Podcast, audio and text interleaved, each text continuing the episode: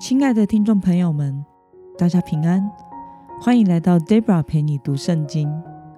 今天是二零二一年十二月六号。今天我所要分享的是我读经与灵修的心得。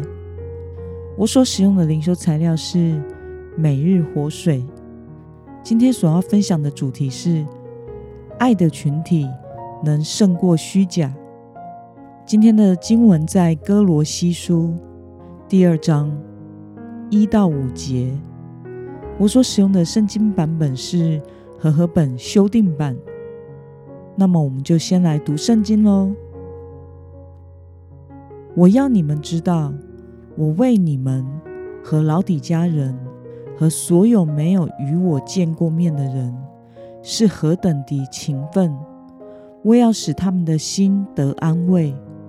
因爱心互相联络，以致有从确实了解所产生的丰盛，好深知神的奥秘就是基督，在它里面蕴藏着一切智慧和知识。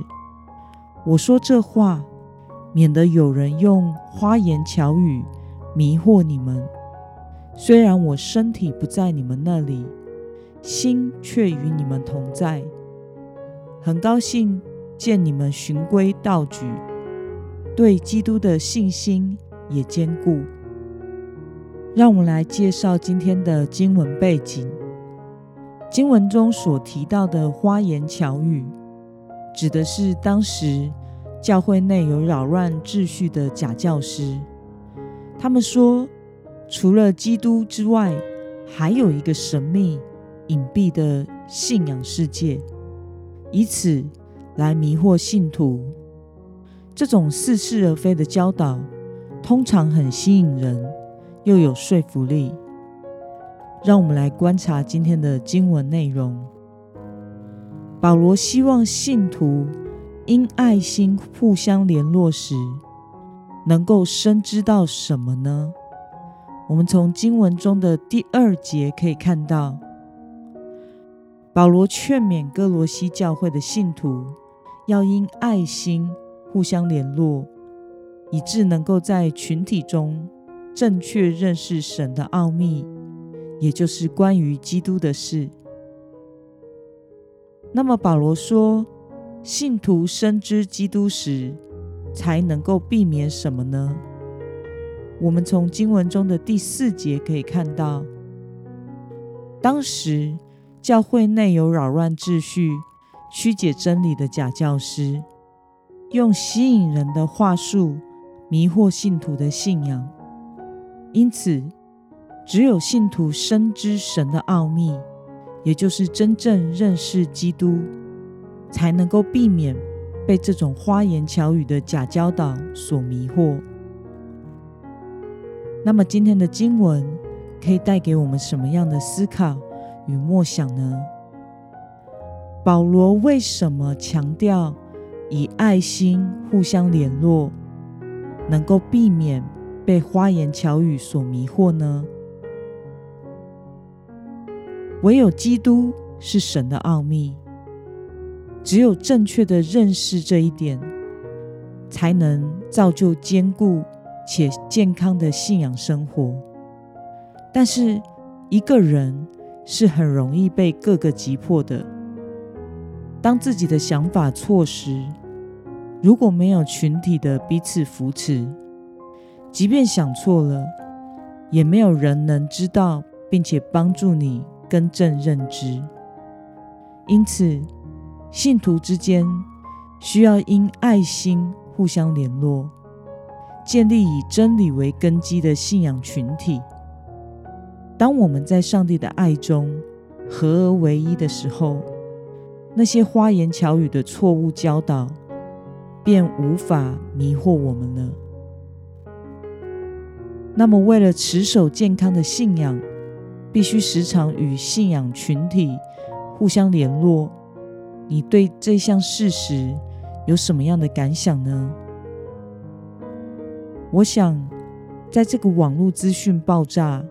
又个人主义当道的时代，加入符合真理又健康的教会群体，真的是非常重要的一件事。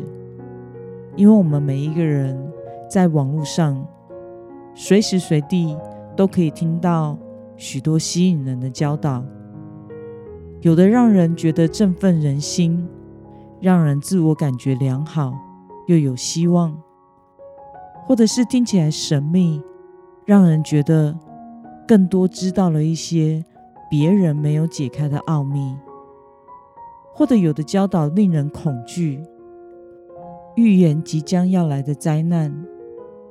这个时候，在教会参与建立在真理上、用主的爱彼此紧密相连的群体，就是非常重要的一件事。当我们在教会中彼此相爱，也彼此兼顾彼此的信仰。当有人走迷时，群体对信仰的认知可以帮助迷失的人。回到正道来，但若是我们都只在家看各种自己想看的讲道，其实认知被误导了，自己也不会知道。另外，传道人也需要为讲台把关，这是很重要的一件事。把每一次的教会教导都认真以对，让上帝的子民吃到的灵粮。都是符合真理、正确、营养的。不要容让不正确的教导进入教会，也不要请来路不明或者是教导不正确的人来讲道。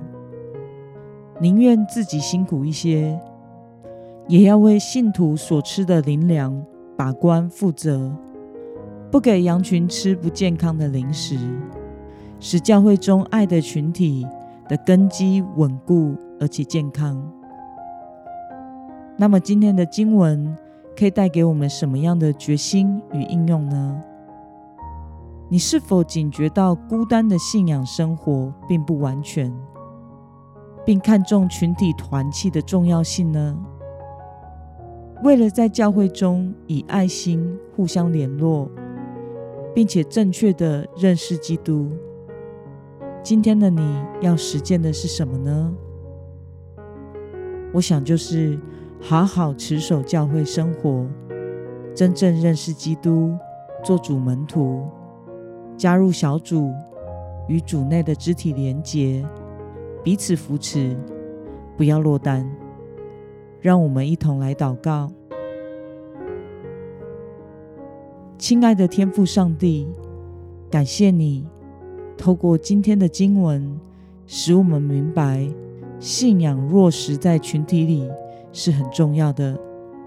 唯有你是上帝的奥秘真理。当我们加入在以真理为根基的教会群体中，彼此相爱而合一时，我们就能够彼此兼顾扶持，不容易被花言巧语的错误教导所迷惑。求主帮助我们，能渴望认识真理，彼此坚固，在教会中以爱心联络，胜过一切的疑惑。奉耶稣基督的名祷告，阿门。